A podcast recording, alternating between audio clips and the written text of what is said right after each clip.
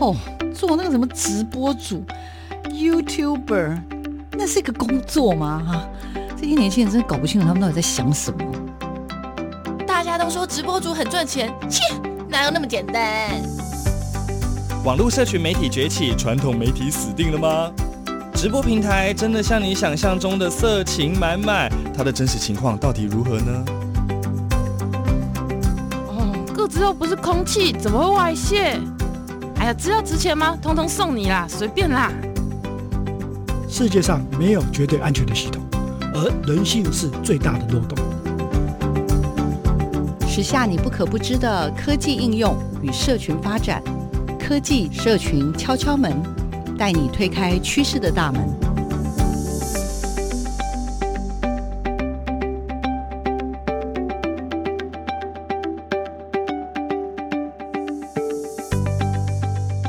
技社群敲敲门，我是主持人小黄老师。各位空中的听众朋友，大家早安！不晓得大家礼拜六早上过得怎么样？希望是透过。嗯，这样子一个比较放松的状态呢，所想要带给大家关于科技上的转变以及社群的趋势。这个礼拜要带大家认识的是什么呢？这礼拜的主题啊，我自己真的觉得很有趣。主题是玻璃。那玻璃呢，其实是我们每天生活当中都会接触到的，对吗？那到底玻璃这件事情呢，有什么好聊的呢？这礼拜带大家认识的是一位。玻璃的魔术师哦，那，什么叫玻璃魔术师啊？因为我自己觉得，哎，原来认知的玻璃可能就是真的就是一般使用的玻璃，从来没有对它有太多的想象。但当然，我也发现，在近期呀，有很多很多把平常使用的玻璃呢，把它现代化。那最近也看到好多很棒的一些做法。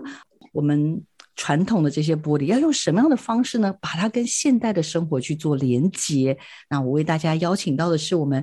呃，这个春池玻璃哦，也就是来自新竹的伙伴哦，他们的副总经理吴庭安。主持人好，还有各位听众朋友，大家好，我是春池玻璃的吴庭安，可以叫我 TA 就好了。小黄老师认识庭安呢，也是真的受到身边很多朋友的推荐。那我自己也真的觉得很开心。我刚刚还跟预防的时候跟庭安聊说，哎，庭安，我记得啊，好像我们以前呢，我们的这个。小黄老师做的媒体素养的这个基地啊，在新竹的玉贤国中，我印象中以前他们有特别特别去介绍过春池玻璃，也就是庭安目前任职的单位。然后庭安跟我说：“哎，我其实有印象。”我想说，庭安你也太厉害了吧！来，庭安帮我们介绍一下你自己跟你的你所来自的这个很厉害的公司啦，春池玻璃，好不好？跟我们听众朋友介绍一下。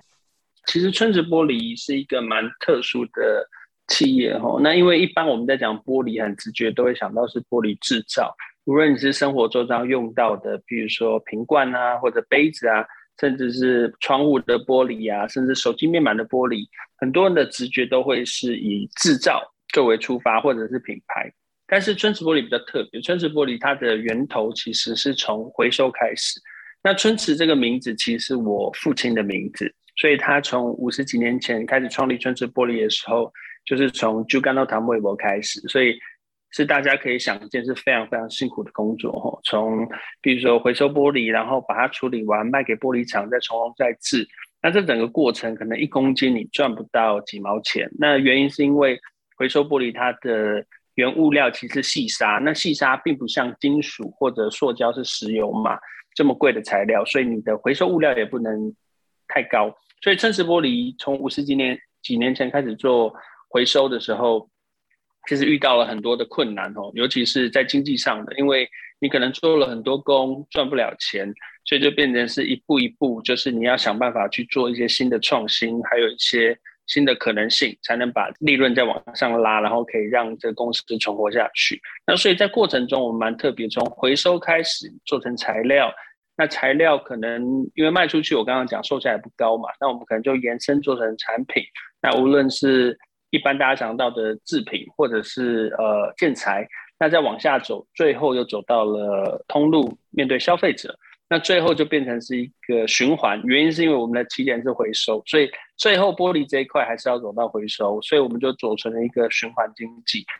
在近几年来，在谈 ESG 或者是在谈循环经济这件事情，春池就比较容易被看得到。但其实这是我们深耕大概四五十年来的一个累积的一个。方向还有成果。那当然过程中还是有很多要努力的地方，但是就循环经营而言，那春池是一个非常非常专注的一间公司。呃，其实春池玻璃是我们庭安的爸爸创办的工厂，每年消化了台湾百分之七十的废玻璃哦。然后它其实，在新竹跟苗栗地带呢，有很多的废玻璃的处理厂。刚刚庭安帮我最新更新的数据是有六所废玻璃的处理厂哈。目前除了处理废玻璃之外，他们也是像刚刚说的喽，有跨足这个工业的原料、科技的建材，甚至观光工厂哦。那这十年来，因为其实庭安刚刚其实我有偷偷说要请他自我介绍，他但他很客气，他先介绍公司，他自己就放到最后这样。但是呢，今天为。找庭安来聊，我觉得也是很特别的原因，是因为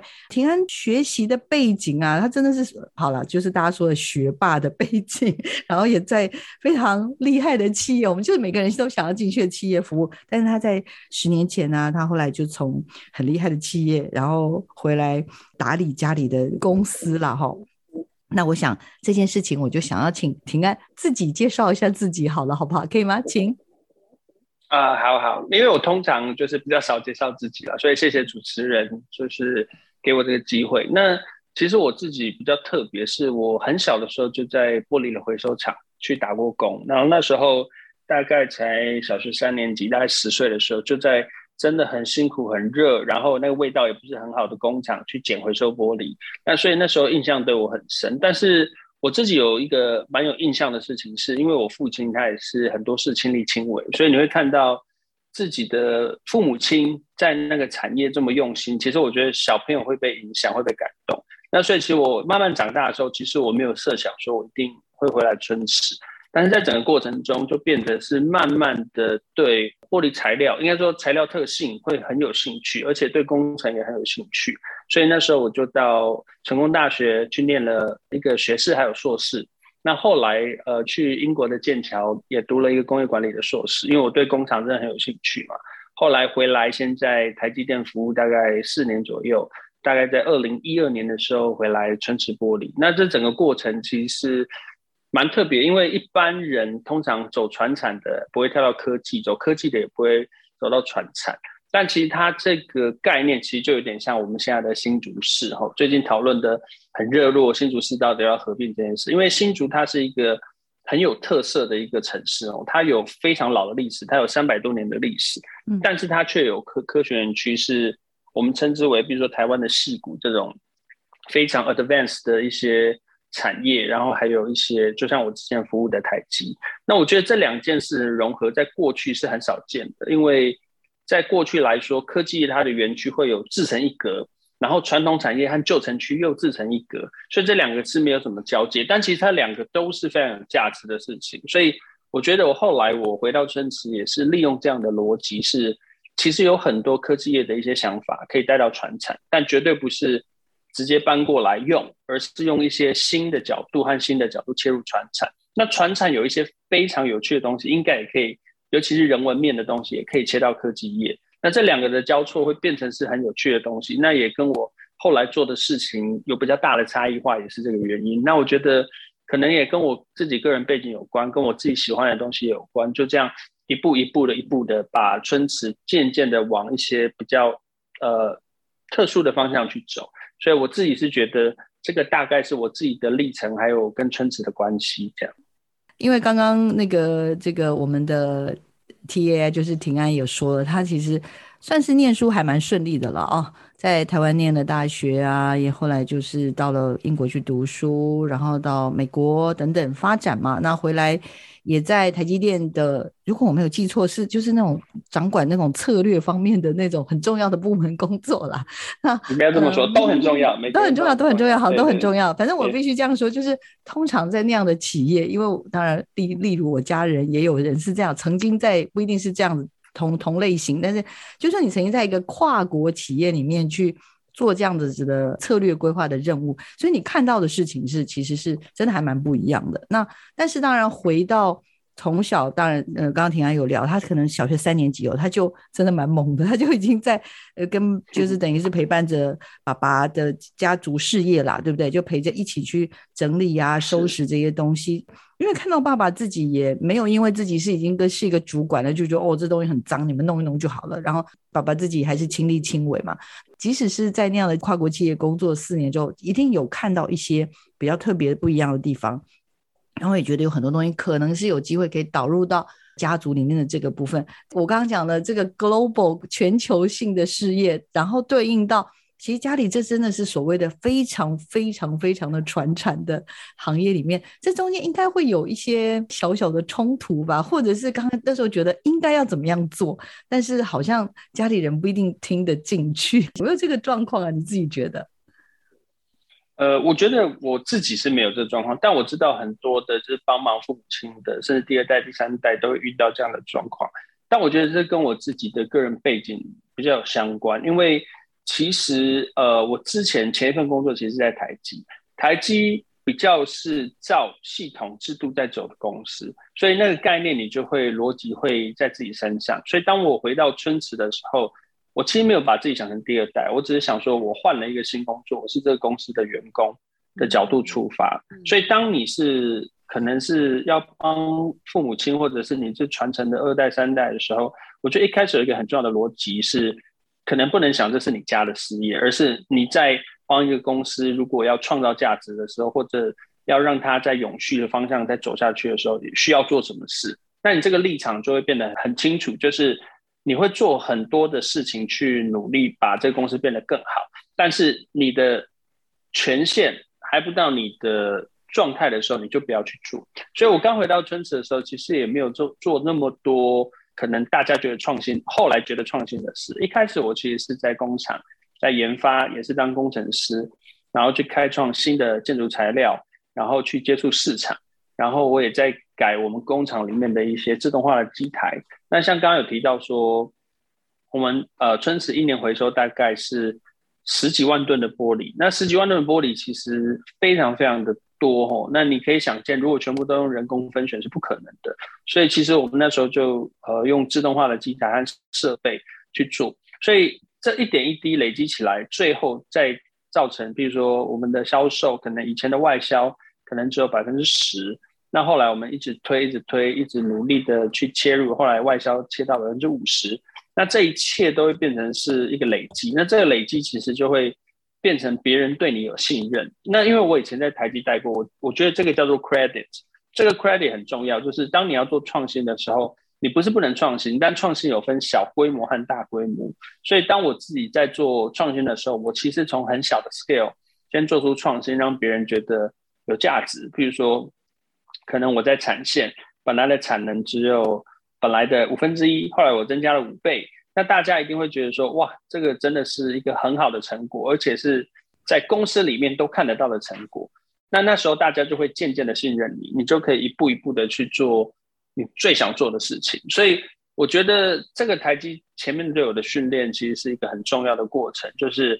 很多比如说在家里工作或者是回去帮忙的，绝对可能不能想是。他是我父亲，或者是他是，因为我那时候还没有直接对待我父亲呢，我还是对我们公司的经理而已。所以我觉得那个立场就是很不一样，就是你一定要想说你是去一家公司工作，那你怎么要创造你自己的价值，还有公司的价值，那大家就会渐渐信任你。所以我觉得这个过程是我自己的体会啦，所以我从来说实话就没有把自己当成第二代，在所谓的村子里面工作的时候，那当然做到后面。因为你已经有成绩了嘛，大家信你的 credit 不是因为你是第二代，而是你的成绩，那就是完全不一样的一个角度了。所以这也是我自己做事的一个方法。嗯，很厉害，就是进去的时候不是一个叫做空降部队的概念，然后是一个长官的心情来呃指点大家哦。所以刚刚谈的是员工的心态，然后再来就是。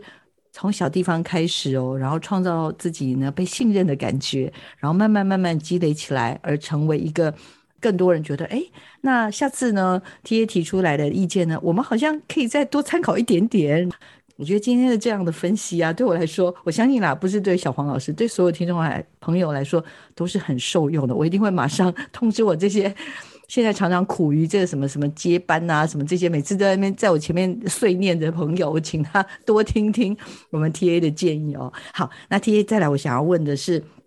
比较专业面向的喽，因为其实我知道，我们刚刚聊到了嘛，就是我们是从回收的玻璃，对不对？就跟那糖杯窝这样子的概念开始。那可是一步一步的，我看到目前啦，我们公司现在所更聚焦的，例如像是资源的再生了，所以从玻璃的材料啊，甚至后面我看到有发展出一些。文化艺术的这个面向啊，还有什么好多好多那种什么美国的专利这些东西啊，你要你要不要跟我们大家分享一下？这应该跟你过往念书，还是这个是跟本来本来公司就有在做这样的事情？可不可以跟我们稍微分享一下，好不好？主持人刚刚问的这个问题很好，其实你刚刚问的角度啊，切入其实就是所谓的回收和循环经济，其实是不一样的东西。因为其实大家在想去干到糖微博的时候，其实很单纯的只是在想说。不要浪费资源，就把它回收。但其实循环经济的核心价值在 create value，就是你要再怎么重新再创造这个东西的价值才是关键。所以循环经济中间就有一个很重要的过程，就是你必须有很多的创新，甚至很多的研发，才有可能创造新的可能性。所以如果你从原物料来看呢、我觉得这中间有一个很重要的价值。也回归到刚刚的上一个题目，就是其实我自己从呃，台积回到春池的时候，当然产业不一样，你当然会觉得有 gap，但是中间有一个很重要的核心是价值观。这个价值观其实台积和春池没有差太多，因为台积的价值观就是创造全世界最好的半导体，但春池其实它的核心是解决这个社会的环境问题，这个核心逻辑是都在一起的。所以当我们在回收每个月可能呃一两万吨，整年十几万吨的玻璃的时候，其实我们一年可以减少大概五百座大安森林公园的碳吸收量，那这是一个很大很大的一个数字。那我自己是觉得这是很有价值的事情，因为它可能不能用现在的经济价值来去衡量它，所以对我来说，它中间的过程就很重要。但是当你在讲刚刚说从回收玻璃怎么切到文化艺术设计，甚至观光工厂，甚至科技建材。这整个切入的点其实都是从一个源头，是我怎么 create value。所以我觉得，不管你是从文化或设计的方式，或者是你是用科学研发的方式再去创造这个回收玻璃价值，我们都有一个很重要的核心，就是解决环境还有社会的问题。所以当我们在做这件事情的时候，就会变成是一点一滴的去开发，然后一点一滴的去累积，希望把这回收玻璃可以运用到淋漓尽致，还有最大的价值化。那所以在这个目标之下，你就会有很多的想法和创新。那我说实话，中间当然要经过你们的，这大家的累积，还有很多的努力，才有办法去做到后面这一块。但是，因为我觉得这就是一个企业的 DNA，这个企业的 DNA 就像刚刚主持人有问到说，哎，那这春池本来就有吗？还是没？我可以说春池本来没有，但是春池的核心价值本来就会长出这些东西来。所以，我觉得这跟教育有点像。你在教育一个小孩，不会说。你教育只能做 A、B、C 这三件事，而是我们教育他这件事情，让他可以有往更好的方向去走。所以我觉得这个逻辑就跟教育是非常像。所以我觉得春池本身的企业就有这个 DNA，所以我们才会从很多的横向去研发。但这很多的横向研发也都是扣环着这个中间的循环经济的价值。嗯，了解了解。呃，所以。刚刚本来是想说有没有什么很厉害的技术啊、专利啊、发明啊？因为我我这个节目，我们这个节目叫做科技社群嘛，哈，那基本上我们都是很不科技的人。是是是我我自首一下，我们的听众朋友也跟我一样很不科技，因为我当时就是面向说，呃，所有的好朋友，我们每个人都应该有一些科技观，跟有一些社群的概念。那呃，不要认为科技离我们很远，其实它已经就在我们身边了。所以呃，平安，我现在替听众朋友。请托，包含我自己啦，小王老师，请托一下，可不可以可不可以介绍一两个？你觉得其实还蛮，其实就是你你们自己还蛮 proud of，蛮赞的那个，随随便举，但是不能太难的，太难我应该我跟听众朋友应该都听不懂了，赏我们一个怎么样？不会不会不会，呃，如果是要就单一的案件来看，我可以举一个很简单的例子，就是譬如说我每天都会运用到的玻璃有很多种，但是有一种玻璃可能会使用的非常多哦，它比可能杯碗瓢盆还多，因为你可能会用其他的材料嘛。那其实就是手机面板的 LCD 玻璃。我相信现在的人生活不不可能没有在用手机了吧？就是几率应该很低了。但是大家有想过，这手机最后会跑去哪嘛？那你可能里面的贵金属可以被取出来，那塑胶可能烧掉，那玻璃要去哪呢？玻璃是不能烧的，因为玻璃它是一个无机物，它是烧不掉的，所以玻璃就要进到回收系统。但是当它进到回收系统的时候，它要怎么使用它呢？其实大家都没有解。所以其实，在十年前的时候，我刚回到春池就遇到一个很大的困难，是我们的工厂堆积了大概三四万吨的。所谓的手机面板，还有液晶萤幕的面板，叫做 LCD 玻璃。那这种玻璃其实很特别，因为你手机是每天都会去碰、去刮，然后用手指去划，所以它一定要非常耐刮。那因为它要很耐刮，所以它就会加了一些元素。举个例子，像呃氧化铝，就是氧化铝是一个非常高硬度的材料。那你加进去之后，你在刮伤就变得比较不容易。但是某种程度上，它造成了一个玻璃的一个很大的困扰，是它的熔点会变得很。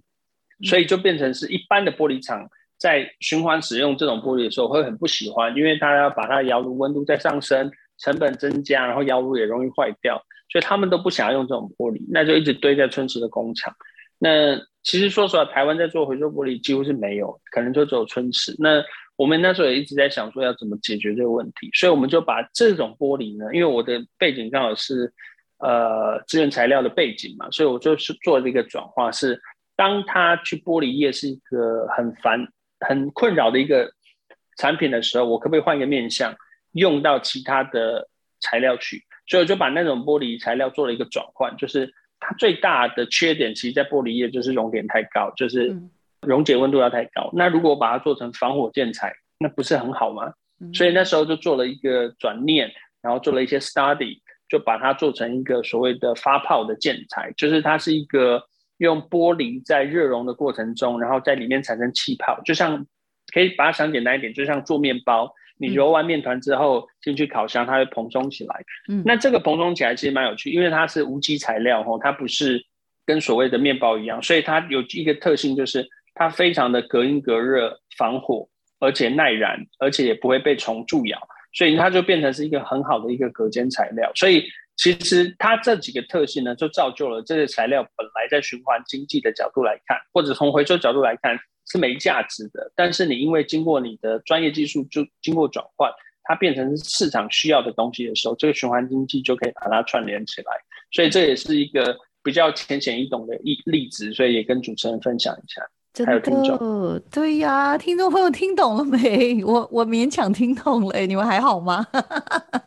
跟我们分享的，哎，我刚刚真的听起来觉得很厉害，就是本来觉得他最麻烦的地方，突然把他的。怎么讲？最大的问题点变成最大的优势的概念，对不对？对，缺点转成优点的角度，对呀，没错，是不是？所以呢，我们连跟不只是对玻璃要这样，我们对身边的人也要这样啊。你觉得这个人很觉得很烦，什么事情很烦，你就要善用他的，你就要善用他的特色，把他的缺点变成优点的哈。OK，那我这边要稍微告一个段落了，因为这个 T A R，其实回到。这个春池玻璃差不多将近十年了，然后他也把春池玻璃进慢慢慢慢来，一步一步推动很多有趣的计划。那我这次其实也是在这个社群媒体啊查找了很多资料，发现呢，哦，TA 呢这很酷，有个计划叫做 W 的春池计划。那这个计划呢很有趣，然后它就不会只是很传统的我们认为的这个。玻璃啊，循环完，然后做成各式各样的，就是呃，我们觉得它像刚刚讲的各式各样的新的材料，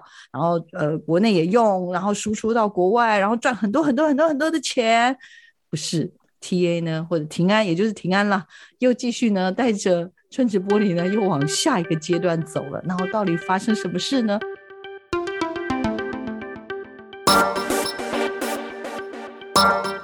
生活中有哪些科技知识与应用呢？透过任意门带你练就一身穿墙术，悠游于科技资讯的银河宇宙。科技任意门，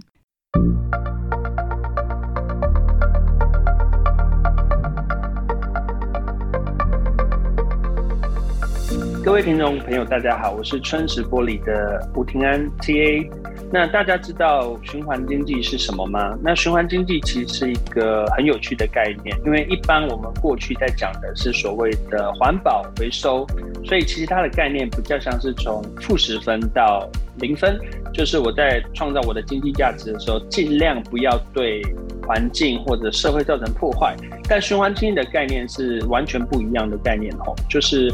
对呃环保来讲是少一点坏。但循环经济是多一点好，be better 概念就是我们可能是从负十分到十分，所以它的逻辑是，当你在做所有的经济行为或者活动的时候，某种程度上它也是在帮助这个环境还有社会往好的方向走。所以就像我们村子自己做回收玻璃，我们可能不能只是回收，我们是要用回收的玻璃再去创建在社会所需要的。东西或者产物，那它才是为一个好的循环经济的一个逻辑。那这样，各位听众朋友，大家听得懂循环经济是什么了吗？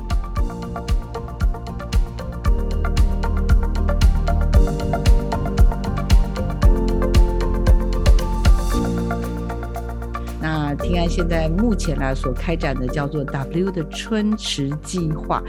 请庭安呢 TA 跟听众朋友赶快分享一下这个有趣的计划，好不好？因为 W 春计划其实对我来讲是一个蛮特别的计划，因为它其实它的概念是以循环经济作为核心去做很多的跨界合作。那春池它本身是一个从回收玻璃开始，可以把它想成是一个材料的公司，但是我们的原物料是从回收的材料来，但是经过转化之后，它可能像我刚刚讲的建材，它可能是一个很好的应用。但是后来我就自己发现了一件事情，像我们可能从研发到最后做出作品，可能它花的时间是很长的。那举个例子，像那个节能砖，可能就要花三五年的研发，才有办法最后做出产品。所以其实后来我推出 W 春计划是一个很重要的核心，是春池它有一个很好的基础，是我们的原物料都是从回收的玻璃来。那这些回收的玻璃经过转化，它变成好的材料的时候，它其实可以运用到很多的地方。那运用到很多地方，一定要靠自己研发吗？其实不一定，因为每个人都有自己的专业，还有自己的可以运用的角度。所以那时候我推出 W 春池计划，其实有一个很重要的核心是，那个 W 其实是无是没有的意思，就是有点双关了，就是没有春池的计划。那为什么要叫没有春池计划？是因为我觉得循环经济这件事情的。重点反而比春池这个品牌还来的重要更多，所以其实像 W 春池计划里面合作的很多东西，它不一定春池的名字就会直接出来。所以我举一个很简单的例子是，如果我现在用回收的玻璃做出了一个材料，那这材料在经过外部的设计，或者是我跟一些品牌去做 cross 呃合作的 crossover，最后回归到消费者手上是他非常喜欢的。其实它就是在隐形的推动这个循环经济这件事情，所以你会发现 W 春计划其实跟很多的品牌去做很多的切入，或者是很多的设计师，原因就是这样，因为每个设计者或者每个品牌它都有自己的专业，但是当它要运用到循环玻璃的时候，春池就可以提供最好的基础给他，所以它变得有点像类似平台的概念，是可以跟很多的人去做合作，然后去开创出一些新的可能性。所以这个 W 春池计划它其实。以我自己来看，它未来的发展性其实搞不好比春池玻璃本身还来得更大。那所以接下来就变成是跟品牌这些合作之后，你会发现，哦，我们可能会需要一个真正的实体空间。所以刚刚主持人提到的春市就是这个空间哦。那春市其实在呃新竹公园的旁边哦，它是一个独立的一栋建筑。那它一楼是可以吹制玻璃，二楼是可以有一些玻璃的。呃，贩售三楼是整合餐饮，还有展览，但是它每一个细节或每一个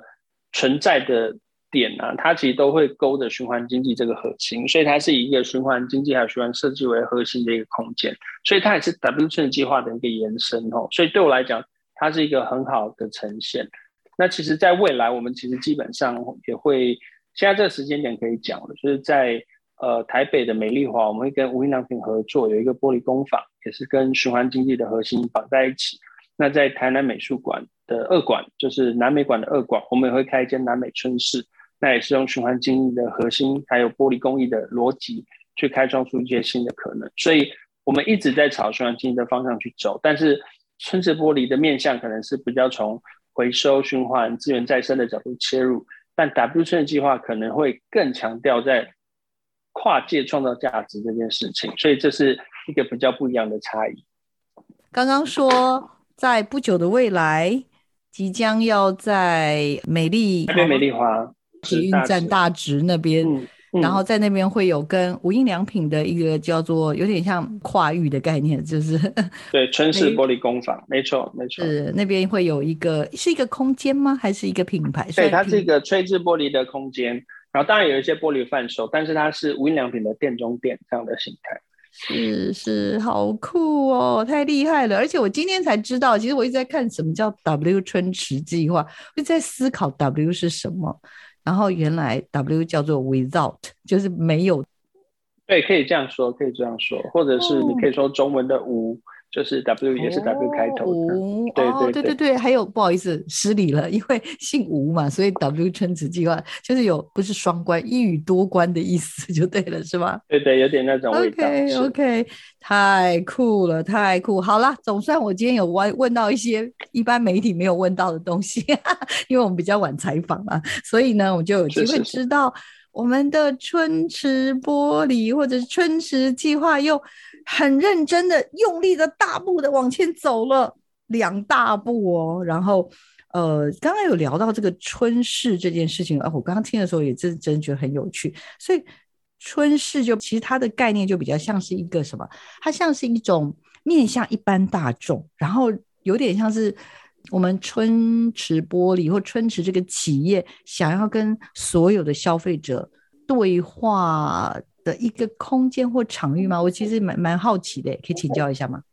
对，那春市因为它是一个实体空间，因为 W 春计划，我们从一开始的合作，它可能会比较偏向是作品、产品，甚至是展览，所以它是比较是呃，不是一个常态存在的空间。所以那时候我们就想说，如果我们一个常态空间可以跟很多一般不知道循环经济或不知道玻璃工艺的人去做这个沟通的话。应该会很有趣，所以你可以发现它的一楼其实就是体验的部分，所以你可以真正亲自去吹出一个玻璃，在你的设计，在你的想法之下，我们的师傅会帮忙你去做出一个属于你自己独一无二的杯子或者是盘子都有可能，所以它那个体验性就会非常非常的重。那一直到三楼的这个体验，它一层一层上去，到三楼的时候会有一个全新的感受是。哦，原来玻璃的工艺可以做成很多的空间，比如说我们可能会用一些新的做法做出一些玻璃砖或玻璃的磨石子，甚至是我们用玻璃搭配一些专门为玻璃设计的餐点去做一些整合，然后它的一些展览也都围绕着循环经济的主题。那所以我们是很希望它是一个常态，而且可以去传达循环的这个概念的一个空间。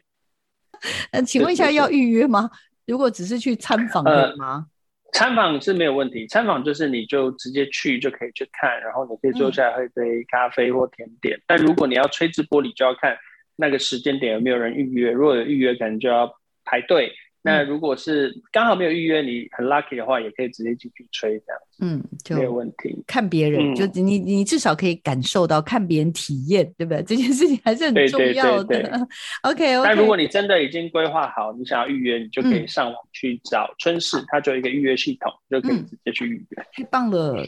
了解科技，你还可以有机会去做这种体验，我真的觉得真是太珍贵了。这件事很重要，然后赶快找时间。那另外两个场馆，呃，另外刚刚讲的美丽华跟这个我们的台南的这个馆的话，也可以有类似的体验吗？还是只有春市有？嗯，对，春市新竹春市比较特别，它是从餐饮到吹制的 DIY 这些，甚至玻璃的贩售都有。那在呃，美丽华那一边的话是主要是炊制体验，所以它没有餐饮，因为美丽华楼下就很多吃的嘛，所以那边就不用再做餐饮。嗯、但是在台南美术馆，它就会以玻璃的形态的一个合作的可能，去创造出很多新的可能性。那它就没有体验的，就是窑炉吹制这一块，但是它有很多的，比如说可能选物啊，或者可能类展览的东西，还有你可以直接去亲身体验，这样就是它的餐饮。嗯呃，如果大家去的话，建议是在过年期间可以过去。过年期间后都会开，我们应该是在过年前会开启，就是过年前的那一个礼拜，但详细日期还没有定下来。嗯、对对对，好的，请大家持续关注我们的春池玻璃的粉，有有粉砖吧，有相关脸书粉砖吧，有的有的。好，好不好？到时候呢，我们也是放在我们的同步放在我们的节目的相关的连接里面哦。好，再来我就要请 TA 跟我们分享了，因为刚刚我这预防都一直问他说，哎，我讲问这些你会不会觉得不开心啊？我一直逼问你要说故事这样子啊。然后呢，我这边想要其实请教 TA，就是其实从这种科技业的这种所谓的谋士嘛，因为你之前就是帮忙做一些这种策略规划，然后回到这种哇，以玻璃就是为你的这个主业，虽然这个是你的家族的事业啦，这个过程中我真的不相信一帆风顺欸，我每次问完说，哎，你会一帆风顺吗？然后对方马上就说没有，我没有一帆风顺这样，还有说不出的苦涩或者甜美啊等等，这个过程有没有什么真的愿意分享的故事？主持人刚问的这个问题其实蛮特别，因为我自己是觉得，因为我自己的个性是比较不能说逆来顺受，就是我会觉得很多的事情它过来其实就是要面对，因为你也没有其他的方法，你就是要面对，所以我比较少去记那些呃，就是过去比较不顺利。但是你提的没错，它是我们每天都会遇到很多挫折，并不是。一帆风顺，因为一帆风顺这件事其实本身就不存在了。我说实话，就是不管你问一般工作的人，你问企业的传承者，或者你问企业家，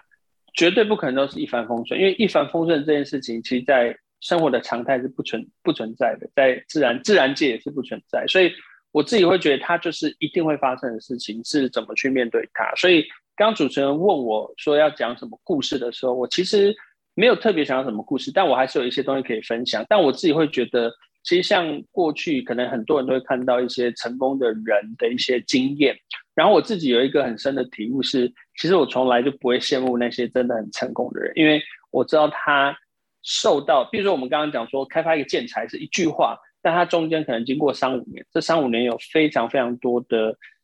困扰。比如说举个例子，像我们那时候在开发，呃，我们的。亲子节能砖就新建材用 LCD 玻璃做的那个建材的时候，其实前三年投资了可能上亿，但是一片成功的材料都没有做出来，那个压力是非常大的。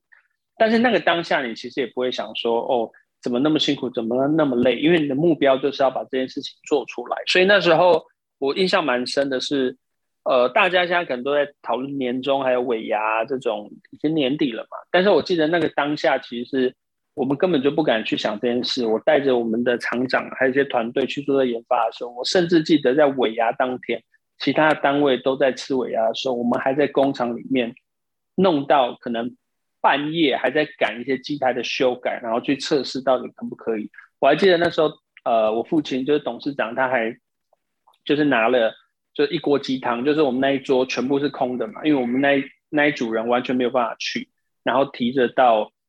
工厂来给我们喝，所以我我自己是觉得这些事情，你回头想，它就是一句话，就是我觉得每个人，如果你是真的有成就或成功的人，都会知道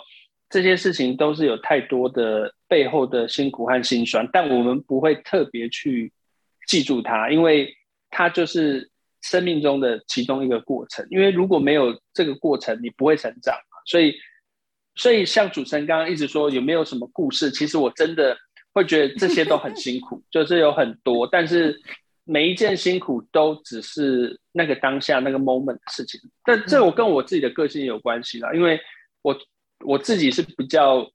宏观或者比较在看很多事情，会觉得说这个就是人生的真的是历练。但是我知道，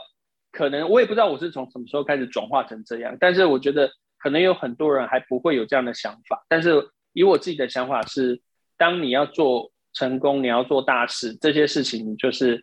想都不用想，就是一定会遇到。那你只是看遇到的时候怎么去解决它，去面对它。但我自己在猜想，可能是我在国外读书，然后一直到呃到台积电的这段时间，我觉得这个是我慢慢改变我价值观的一件事情。那时候其实对我来讲是一个很大的一个，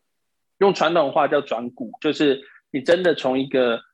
学生或者你从一些还没有出社会的懵懂无知，一直到经过社会的历练，然后经过可能国外的一些洗礼之后，你就会慢慢的转化这个想法。所以我自己是觉得这些事情都是很辛苦的。他就是我可能刚刚讲了很多事情都一句话，跟别人跨界合作，但跟别人跨界合作这件事就非常难，因为你要整合，你要沟通，你要面对工厂，你要面对外部的品牌，面对很多的单位，这件事就是跨界一句话，但是它中间有多少辛苦的事情去累积，其实是非常多，大概是这种感觉。了解了，应该是说不是没有故事，不是没有内容要分享，应该是多到不知道要从哪里分享开始。没错，没错。你现在分享，我才知道那个花了三到五年。没错，没错，没错。所以很多。一句话的东西，其实它中间是很多的堆砌了。聊的过程，跟听众朋友分享的过程，已经看见你很坚韧的那个特质。所以那个，刚刚我也是很好奇，就是说，你说还有一个什么转骨的过程，其实我更好奇贴你愿意分享吗？就是你从小到大都是这个特质，还是你你所谓的转骨指的是什么？比如说，因为我看到也很多报道说，哎，难道你不叛逆吗？不什么吗？然后你那时候就聊说啊，有时候看到家人这样，真是叛逆不起来呀、啊。所以，但是你。又提到你有转骨的过程，我觉得在这个过程当中，应该有蛮多像这样子的瞬间吧。就是您刚刚提到的说，哎，什么时间点会变这个样子？其实我觉得，像在学生时期，你可能会有很多还没有进社会的一些想象，还有一些，但我觉得那些事情是要保留住的。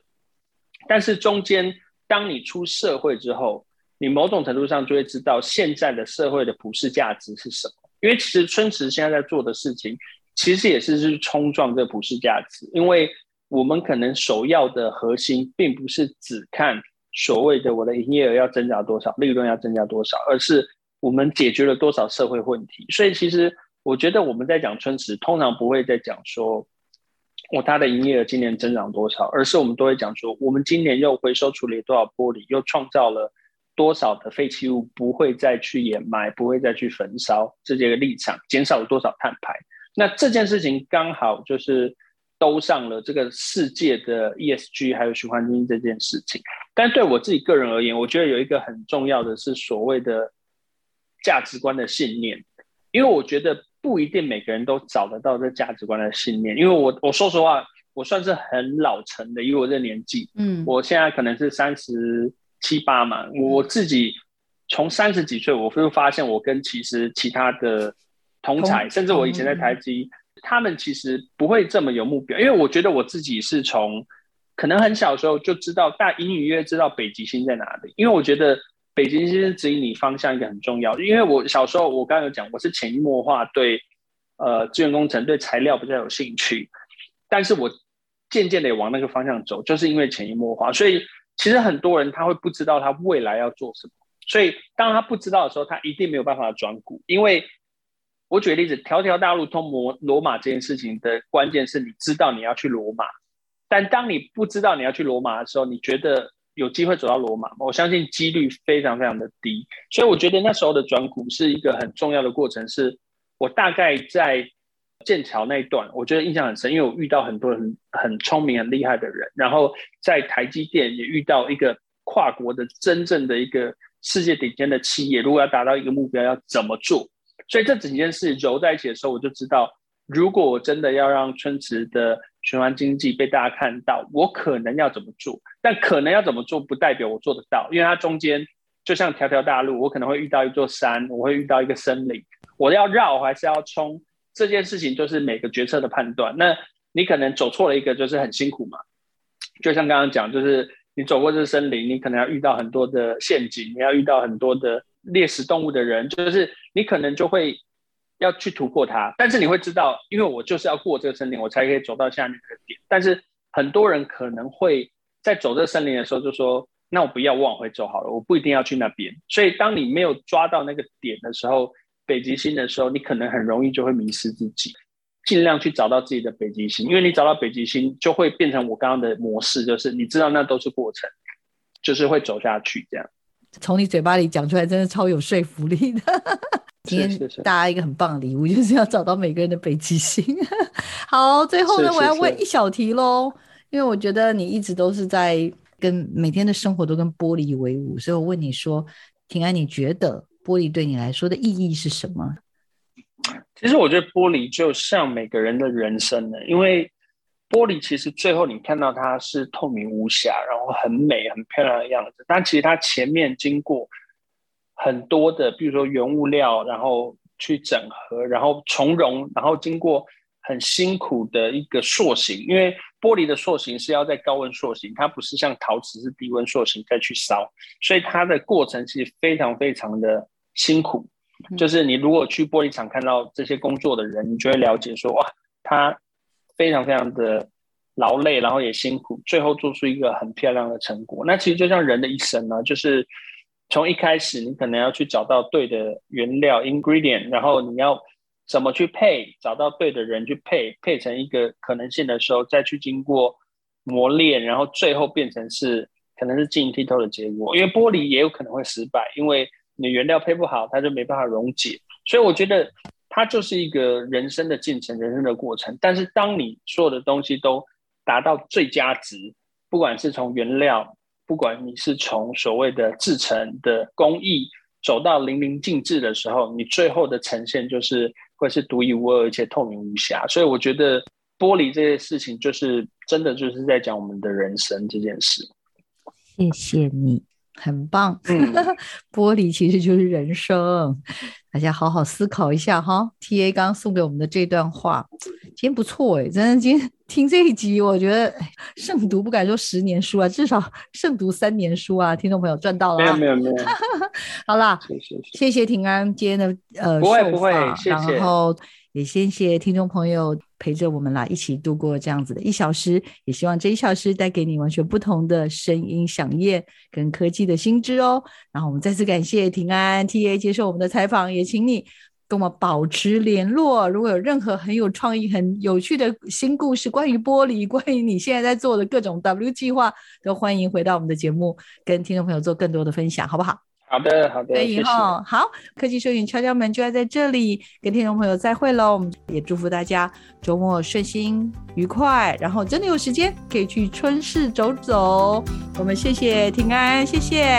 好，谢谢，谢谢，拜拜，拜拜。